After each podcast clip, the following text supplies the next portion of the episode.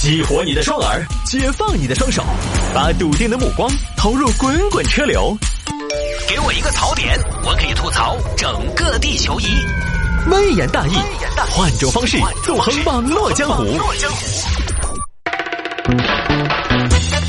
欢迎各位来到今天的微言大义，要继续跟您分享网络上一些热门的、有意思的小新闻。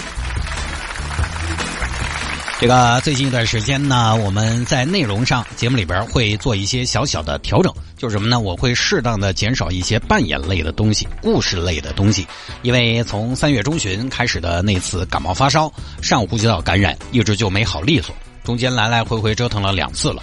我最近的两个周末都是废掉的，全在看病养病，去看医生，医生就说我这个呢吃药、吃药和睡觉最重要，但我睡觉我周一到周五确实睡不了，我晚上再早。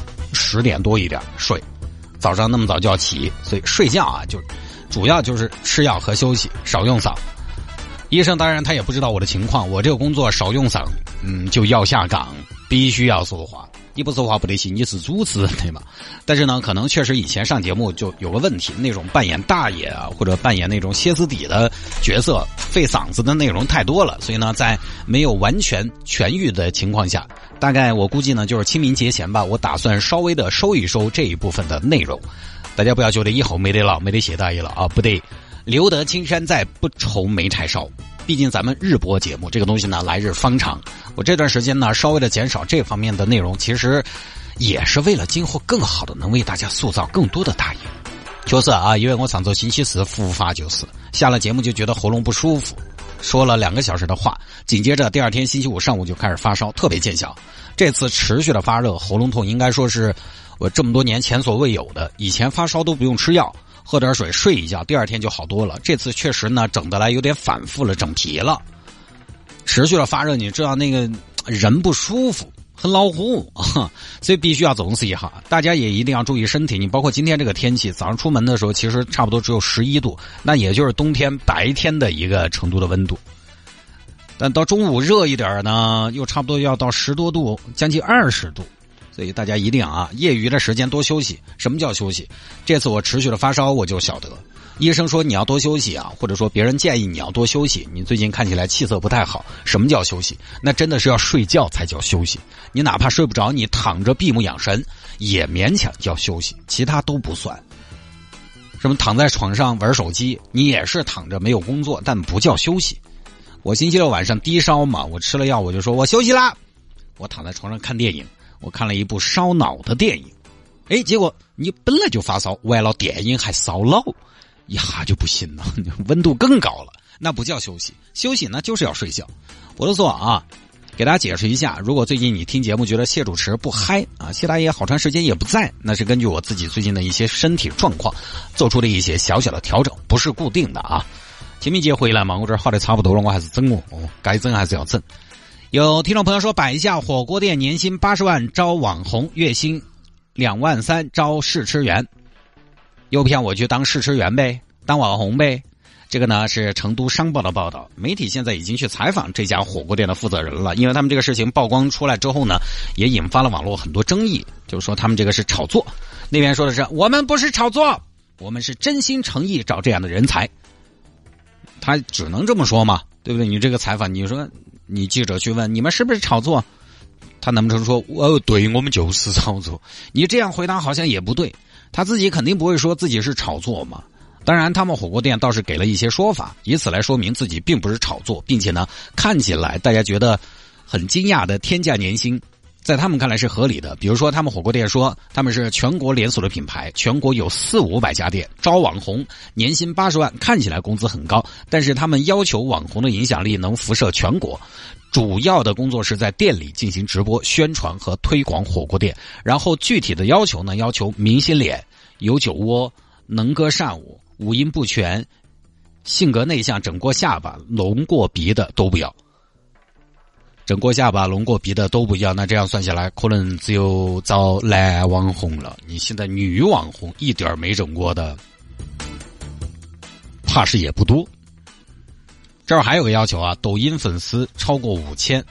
可能很多朋友对抖音粉丝没得概念，一个网红应该有多少抖音粉丝才算是红呢？尤其是这个火锅店，他提到的要求是全国有一定影响力的网红。我这么说嘛，我的抖音我从来没有经营过，我也从来不推广，我也没买粉丝，我也没宣传。同时呢，我的抖音还其实没什么影响力，在成都本地都没得，我都不了五千粉丝。一个真正的全国有一定影响力的抖音，不应该是用五千这个数字来衡量的吧？你没那个几百万的粉丝，根本不要拿出来说。我们就说毛毛姐。应该是贵州那个吧，毛毛姐，感觉人生已经到达了巅峰那个。好，还有那个，算是全国有影响力吧，人家两千多万粉丝，所以你这个抖音粉丝五千以上，你招不到网红，招不到网红，只招得到群众，所以这个门槛也设的很奇怪。当然，可能火锅店方面呢是想找一个一张白纸，他找一个现在没那么红的自己来培养，找现成的网红呢，实际上成本会非常高。而我知道的一位抖音网红，收费宣传一次，大概他的费用在十万左右。你找这种网红，一年给你做个八次就是八十万了。所以干脆他可能出发点是，不如自己来培养，从无到有，找一张白纸。那自己培养网红，现实不现实呢？就是在现实的这个品牌营销的案例当中，有成功的案例。哦，有些人设牌打得不错的。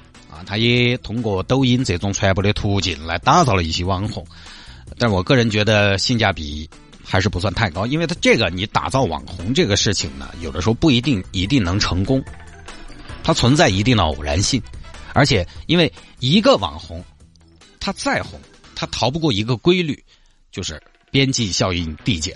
宣传就是这样的，第一次这个人出来帮你做宣传呢，效果永远最好，因为新鲜嘛，大家也没见过。第二次往往就比第一次差一些，接下来每一次都会衰减，除非你有什么逆天的创意，一直到后面，实际上它的宣传效果会非常低。你找一个网红来宣传一个品牌，持续的来宣传，品牌也是一样的，网红还是那个网红，必然最后就会陷入一个瓶颈。哦，他因为你这个东西你是花钱找人，他跟我宣传六合门、宣传三口组不一样。我宣传六合门、宣传三口组，六合门和三口组是不用给我付费的，所以我宣传很多次，越到后面可能转化的人也越少。但是我效率低就效率低，我又没收费。在这个火锅店，你是花钱雇人来，你是要付费的，付费你就必然会计较转化这个事情。就今天我这个广告，我为他支付了八十万的费用，我一年八十万。在他身上的成本，我找一个网红来宣传，我就必然会计算一下在他身上的得失。我付出了八十万，我能不能赚八十万回来？很难。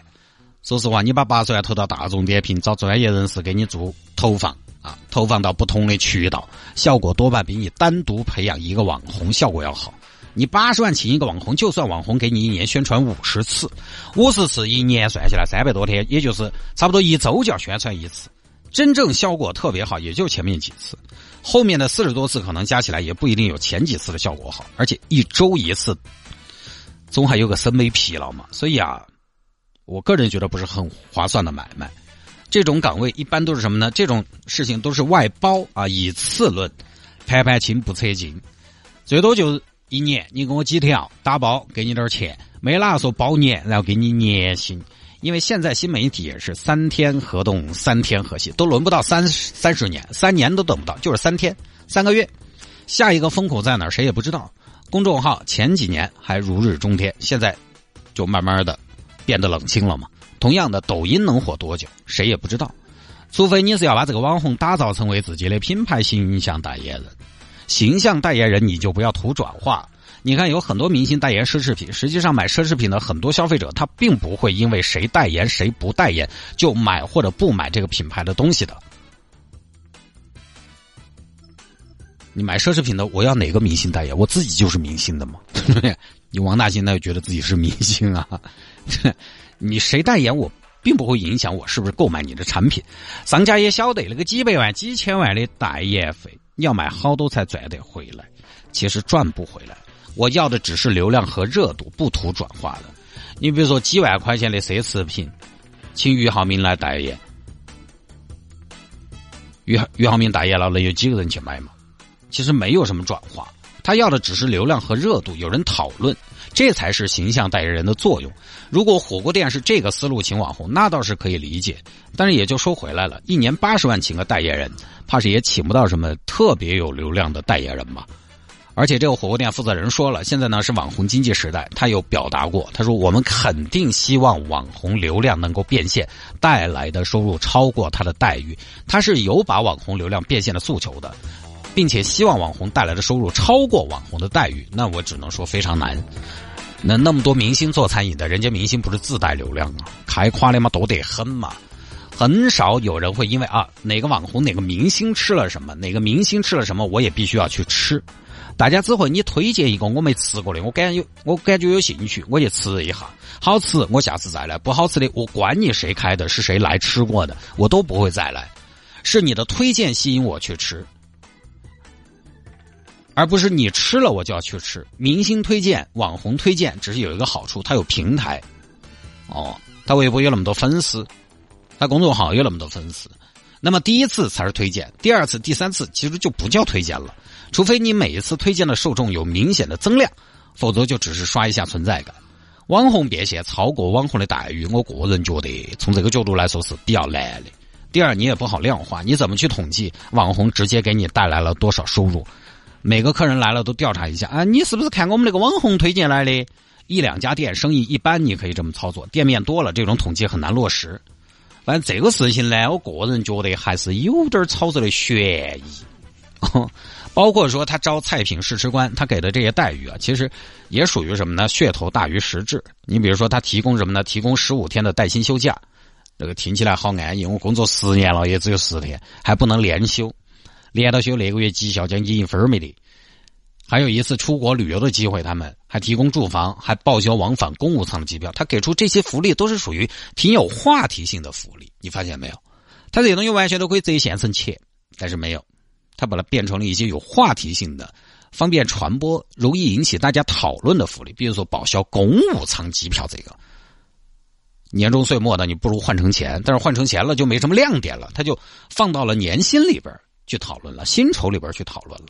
他一定要把它单独拎出来报销公务舱的机票作为一个福利，你才会讨论。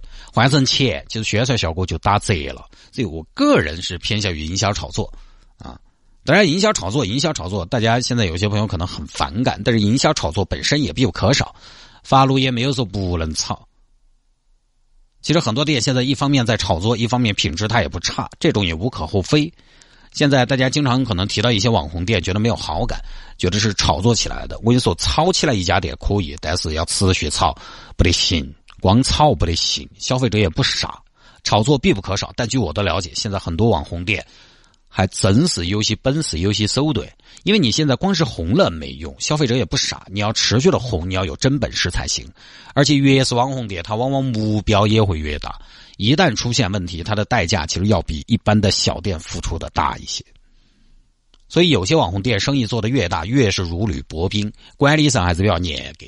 有些网红品牌，它在本地基本上不做加盟，全部都是直营模式，因为不敢放本地加盟。本地加盟一旦做不好，加盟商你管不好，就很容易搞扫。作为品牌的根据地大本营，扫不起的啊，这个就不多说了。